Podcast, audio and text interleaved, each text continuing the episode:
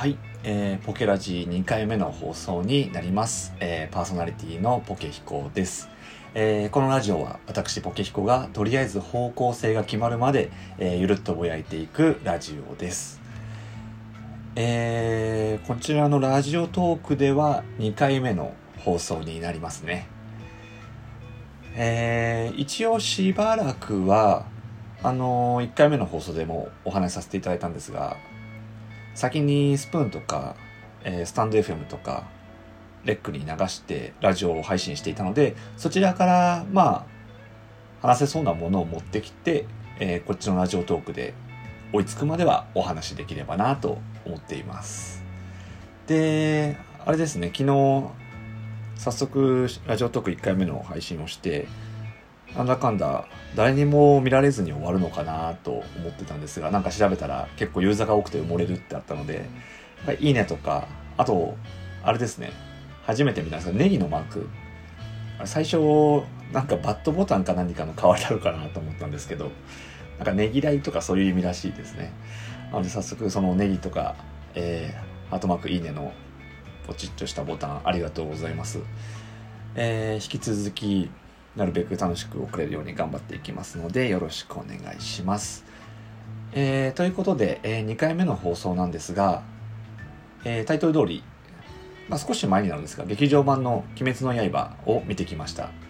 で私は本誌は読んでおらずアニメの方を見て好きになった勢でして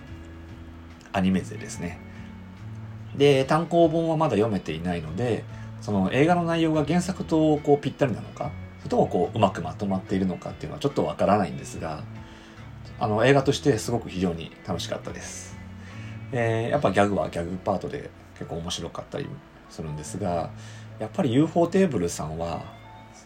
個人的にはやっぱり戦闘シーンですよね。もうすごくかっこいいのでやっぱ過去作の「空の境界」とか、えー、フェイトシリーズとかですかね。あの辺見てるとまあ見た方はわかると思うんですがやっぱ作画さんの作画とか、えー、レイアウトカメラワークエフェクトあと戦闘のアニメーションどれをとってももうほんとかっこよくてうんすごくやっぱ胸熱のところは鳥肌ものでしたね。で映画とずれるんですがこのテレビアニメの1話とかだとこう打ち合わせからその研究開発っていうんですかねいろいろ調べてっていう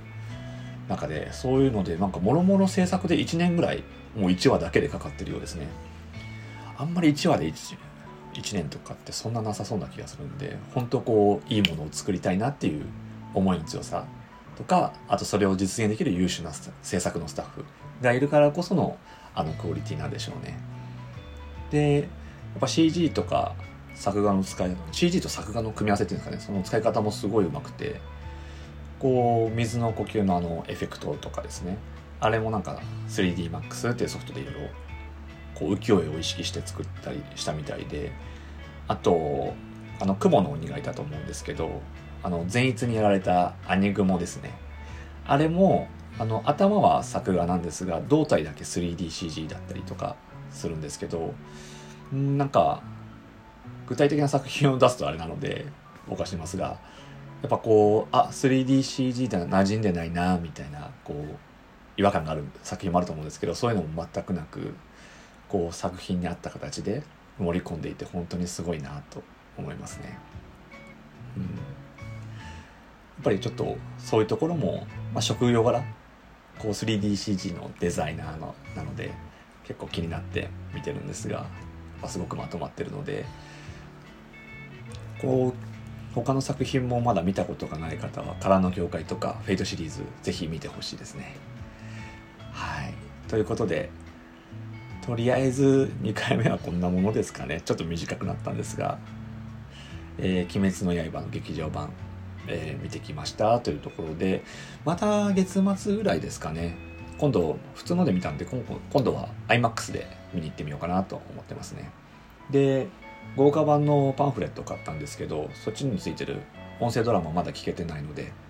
えー、まあ、今週末ぐらいですかねちょうど土日入るのでちょっと聞いてみようかなと思っていますはいでは、えー、最後まで聞いてくださった方ありがとうございます